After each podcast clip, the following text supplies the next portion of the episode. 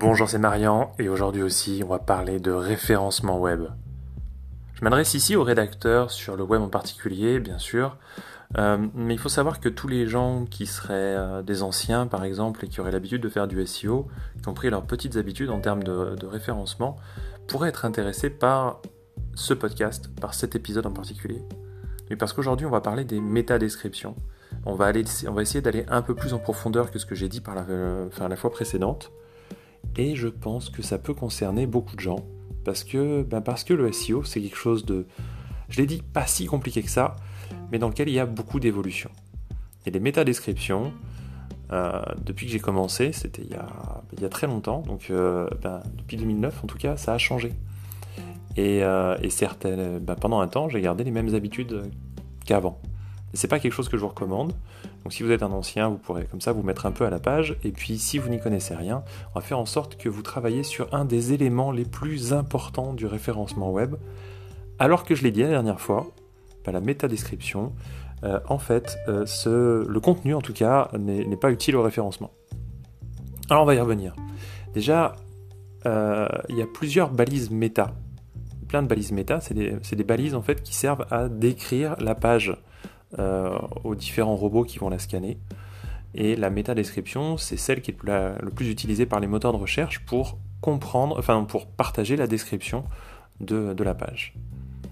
Voilà, donc là on a établi le truc. Maintenant il existe plein d'autres balises méta. Par exemple, il existe, la balise méta keyword qui elle ne sert ben, absolument plus à rien aujourd'hui parce parce qu'elle a été trop exploitée par euh, les experts du marketing euh, de l'avant 2009. Parce qu'avant 2009, elle fonctionnait pas mal.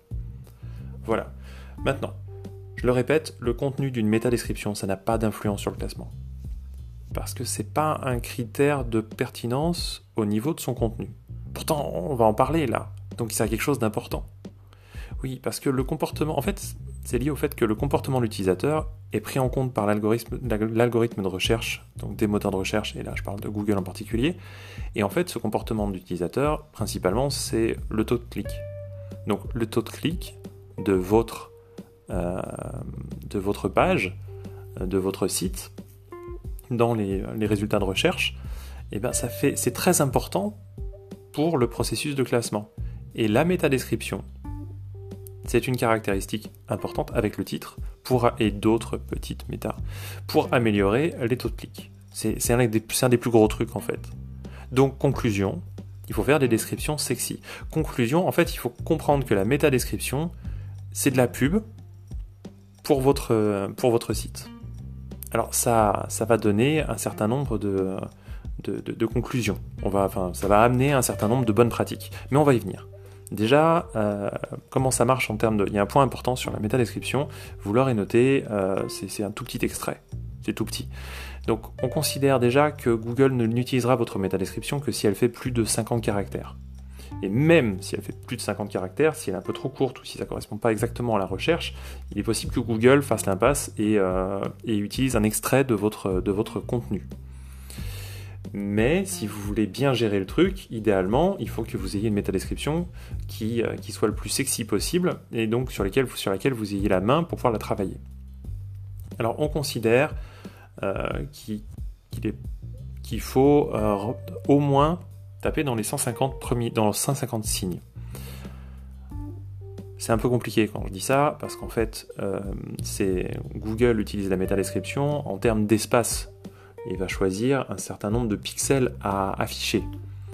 Et euh, il y a plusieurs visions du truc, on parle jusqu'à 1010 pixels par exemple, et 1010 pixels, on va considérer que c'est environ 150 euh, caractères, 156 caractères par exemple.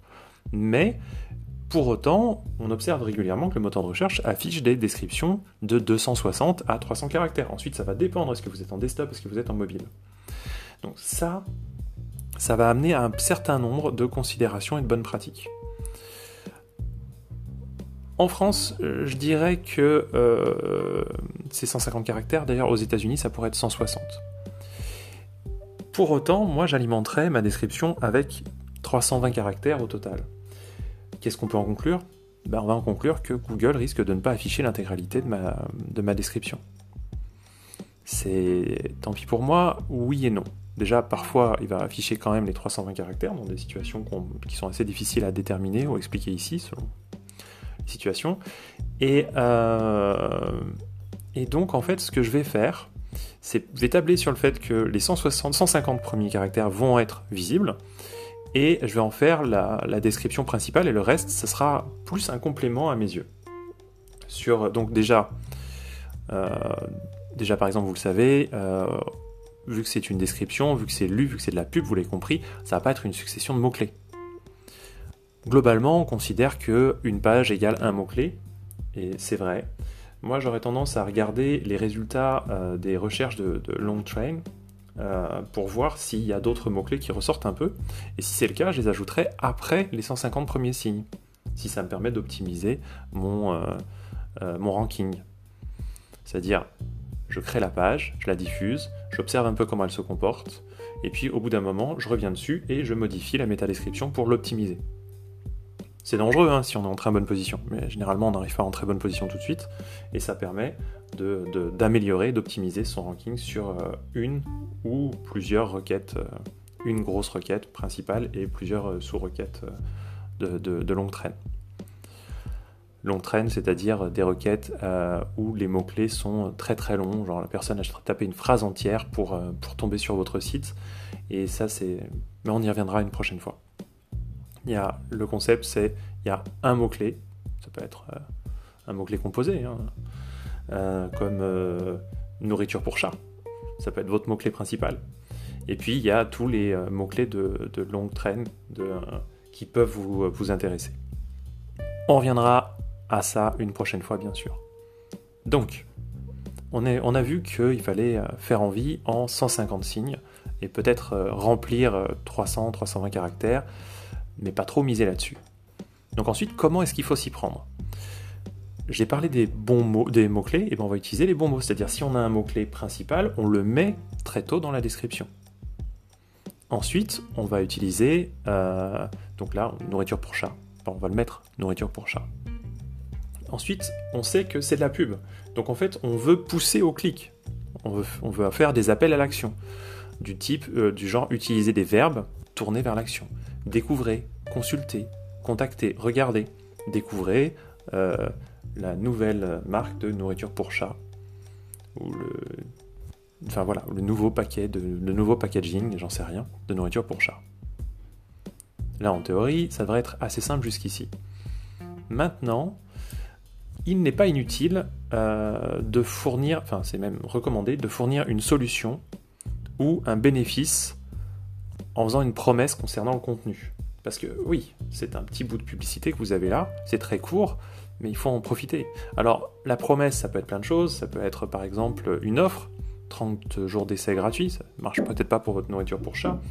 Euh, dans ce cas-là, ça peut être euh, promotion, premier, euh, promotion pour votre premier achat, si vous êtes sur une plateforme qui permet ce genre de choses.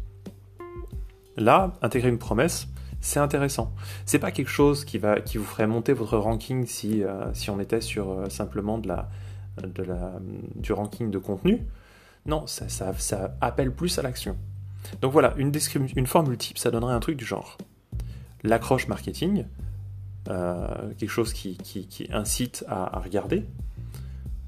Ensuite, une description du contenu avec la promesse ou l'offre liée.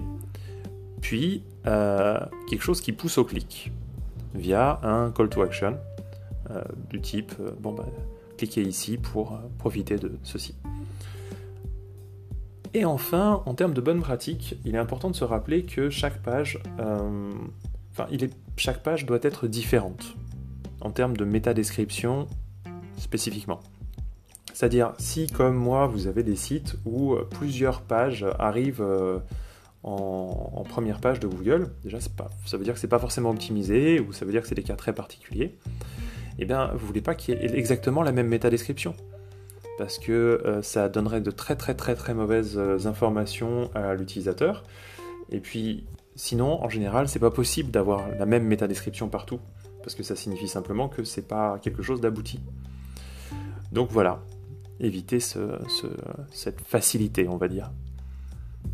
J'espère que j'ai été très clair, ou plus ou moins clair. Moi, euh, je vous laisse réécouter en cas de besoin si vous en avez l'usage. Mais je vous abandonne ici, je reviens très très vite. Dans tous les cas, abonnez-vous tout simplement si vous ne voulez rien louper pour les prochains épisodes.